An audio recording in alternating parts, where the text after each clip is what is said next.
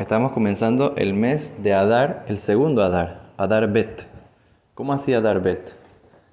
Entonces, muy interesante que inclusive que en el calendario de laico, en el calendario enero, febrero, marzo, no hay ni un mes que se repite.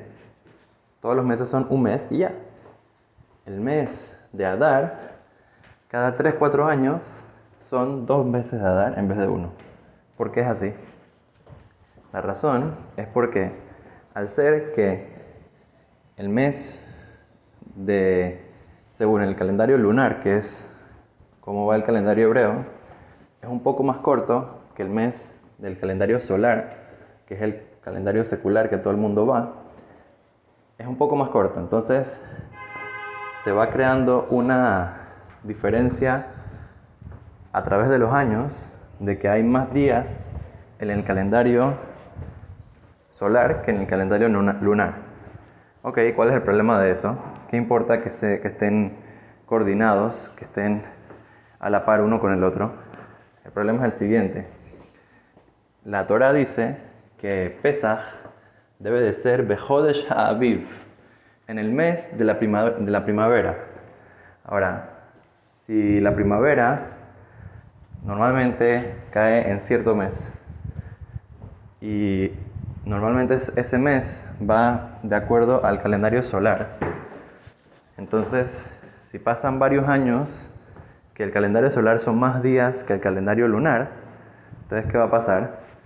La fecha en hebreo va a ser completamente diferente a la estación del año que debería de ser. O sea que Pesach Caería a veces en el invierno, a veces en el otoño, a veces en el verano. No caería siempre en la primavera, como debe de ser. Por lo tanto, se agrega a través de los sabios que crearon el calendario, se agregó un mes extra cada cierta cantidad de años. Este mes tiene muchas cosas también profundas, según la Kabbalah y según diferentes motivos profundos, que también por esa razón se agrega el mes de Adar. Por ejemplo, una de las cosas interesantes que dicen nuestros sabios es que el mes, cada mes representa una de las tribus, porque son 12 meses, cada uno representa una de las 12 tribus del pueblo de Israel. Entonces, ¿cuál es la tribu que representa el mes de Adar? Entonces, dicen nuestros sabios, ¿cuál es la única tribu que se puede dividir en dos? La tribu de Yosef, como sabemos que tenía Efraín y Menashe, que se dividieron en dos tribus, que se consideraban dos tribus como dos hijos de Jacob. Entonces, el representante del mes de Adar es Yosef. Algo muy interesante, como inclusive que la razón principal, la razón normal que se agrega un mes es para poder que caigan bien las fechas con la estación del año, especialmente en Pesach, inclusive así hay mucha más profundidad y mucha más eh, sabiduría dentro de cada cosa y cosa que tenemos dentro de la Torah. Ahora, todas las mitzvot que normalmente se hacen en Adar, cuando cae un año que hay dos Adar, se hacen en el segundo Adar. ¿Por qué en el segundo Adar? Porque en el segundo Adar es el mes que está pegado a Nisan. Entonces queremos que sean las alegrías de Purim y la alegría de Pesach que estén juntas. Adar, Marvin Besimha, desde que entra el mes de Adar.